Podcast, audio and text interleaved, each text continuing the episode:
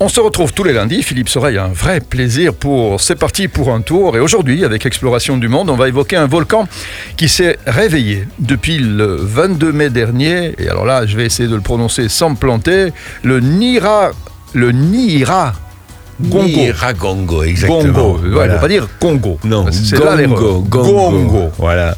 En effet, c'était le 22 mai 21. Le volcan congolais s'est effectivement, est effectivement entré en éruption. Euh, D'ailleurs, une des plus fortes depuis 2002. Faut dire qu'au XXe siècle, un certain Harun Taziev hein, fut le premier vulcanologue à explorer son cratère et à dévoiler les secrets dissimulés au cœur de la fournaise. Et il explique cela dans des images d'archives qui datent de 1961.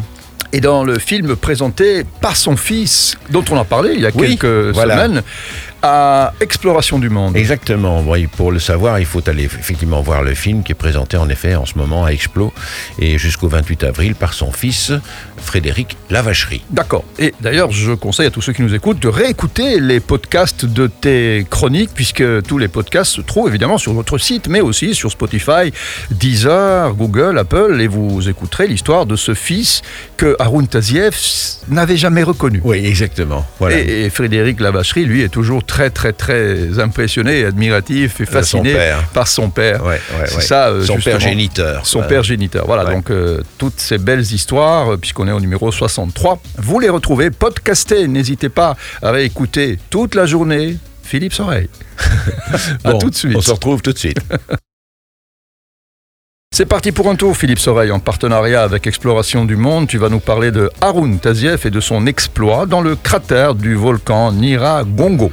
Voilà, évoqué par son fils dans le film qu'il présente actuellement Exploration du Monde. Cela se passait en 1948, donc au nord Kivu, au Congo évidemment. Un jeune géologue, Arun Taziev, franchit le barrage de feu du volcan Kituro qui venait de naître.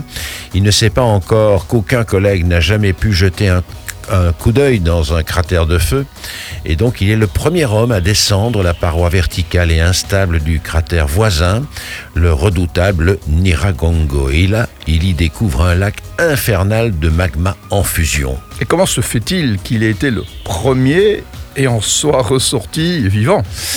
Alors, le Niragongo, c'est à peu près 3500 mètres d'altitude, et depuis 1927, les habitants autour du volcan dans la région de Goma au Congo observaient un rougeoiement qu'ils assimilaient à l'âme des morts.